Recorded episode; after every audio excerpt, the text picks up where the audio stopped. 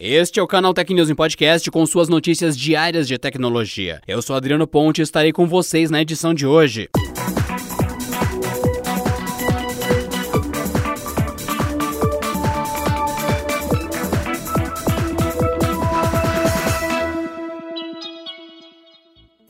Nesta segunda-feira, cientistas da Universidade de Oxford, no Reino Unido, anunciaram os resultados das duas primeiras fases de testes da imunização da candidata à vacina contra a Covid-19 que a instituição está produzindo. Segundo esses resultados, a vacina é segura e induziu resposta imune no corpo dos voluntários. Enquanto isso, a terceira fase está acontecendo em vários países, inclusive no Brasil. As fases 1 e 2 dos testes aconteceram ao mesmo tempo no Reino Unido, com 1.077 voluntários. De acordo com os resultados dessas fases, a vacina foi capaz de induzir a resposta imune tanto por anticorpos como por células T, até 56 dias depois da administração da dose.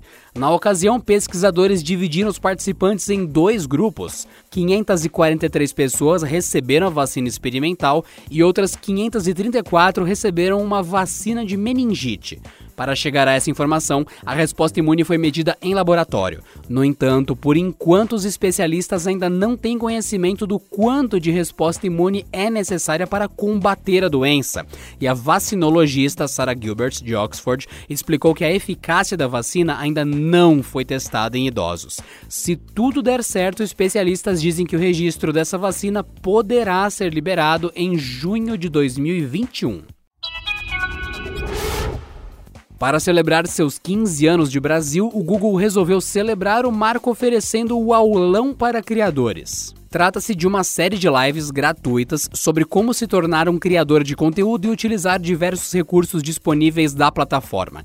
Isso vale na produção de vídeos e no acompanhamento de métricas e geração de receita. De acordo com a empresa, o projeto não é focado só em quem já está no ramo, mas também para quem tem interesse de produzir conteúdo para a web, mas ainda não sabe por onde começar. As lives servirão para educar e inspirar atuais e futuros criadores, mercado que registrou alta desde o início da pandemia em que a maioria das pessoas cumpre o período de isolamento social em suas casas. A Squid, empresa especializada em marketing de influência, divulgou um estudo no qual observou um salto de 24% na taxa de engajamento dos criadores de conteúdo e 27% no alcance do Stories no Instagram. Com inscrição gratuita, que deve ser realizada através do site oficial, a programação terá início a partir das 17 horas dessa segunda-feira, com lives até sexta-feira, dia 24, mais precisamente no canal YouTube para criadores. As aulas contarão com a participação de diversos criadores que juntos somam mais de 45 milhões de inscritos em seus canais. Entre eles estão Fábio Porchat, do Porta dos Fundos, Gabi Oliveira, Luba, Iberei Mari, do Manual do Mundo e Leon Nilce, do Coisa de Nerd.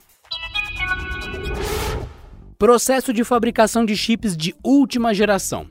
A litografia de 5 nanômetros é oferecida atualmente por apenas duas empresas no mundo, a taiwanesa TSMC e a sul-coreana Samsung Foundry. Mas, segundo fontes consultadas pelo site Digitimes, o processo adotado pelos sul-coreanos estaria enfrentando problemas de produção, e isso teria efeitos potenciais sobre alguns lançamentos de processadores 5G da Qualcomm para os próximos meses. A notícia chega poucos dias após a divulgação de que o processo da Samsung Foundry teria sido escolhido pela Qualcomm para seus novos chips. Entre os processadores listados para fabricação em 5 nanômetros pelos sul-coreanos estariam os modelos Snapdragon 735G e Snapdragon 875G.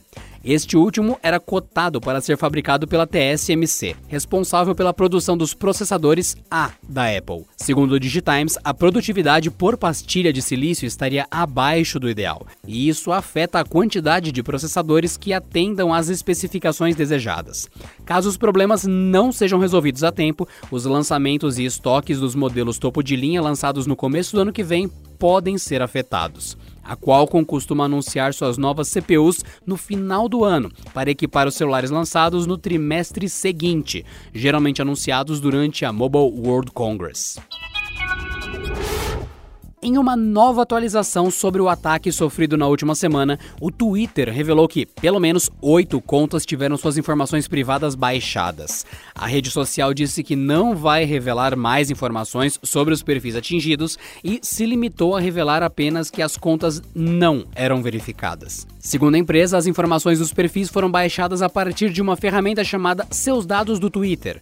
Ela permite ao usuário fazer o download de um arquivo com todos os registros pessoais disponíveis na rede social. É uma ideia, por exemplo, voltada para quem quer ter maior controle do que está sendo compartilhado ou não, e dessa forma deseja salvar uma cópia antes de apagar uma conta na plataforma. O recurso, porém, está fora do ar, e mesmo os usuários que tentarem baixar suas informações por meio de seus próprios perfis não poderão fazer isso, encontrando uma mensagem de erro.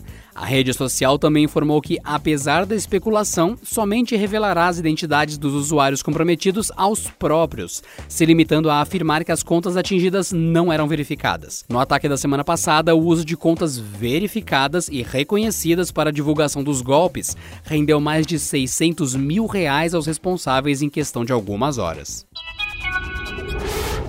Uma nova patente registrada junto ao Escritório de Patentes e Marcas dos Estados Unidos sugere que a Apple estaria trabalhando em uma nova capinha que carrega o iPhone por indução, ou seja, sem uso de cabos. Atualmente a Apple já possui uma linha de capas carregadoras para iPhones, mas é preciso conectá-las ao aparelho através da porta Lightning. A nova solução promete eliminar qualquer conexão física com o iPhone, o que reforça alguns rumores de que a Apple estaria planejando um futuro iPhone sem conector Lightning até 2021. De forma resumida, a descrição da patente mostra um compartimento com duas bobinas localizadas ao lado de uma bateria e um circuito de comutação acoplado entre elas, responsável pela transferência de informações entre os dispositivos. A capa então poderia utilizar sua própria bateria para recarregar um iPhone conectado. O uso de duas bobinas é uma evolução considerável em relação às Smart Battery Cases atuais e que seriam as responsáveis por permitir o carregamento sem fio do aparelho. Os modelos atuais possuem apenas uma bobina e dependem do conector Lightning para fornecer energia ao celular. E por hoje é só, pessoal. Nos vemos na próxima terça-feira em mais uma edição do canal Tecnismo Podcast. Bom descanso e até lá. Este episódio contou com o roteiro de Rui Maciel, edição de Vicenzo Varim e editoria-chefe de Camila Rinaldi.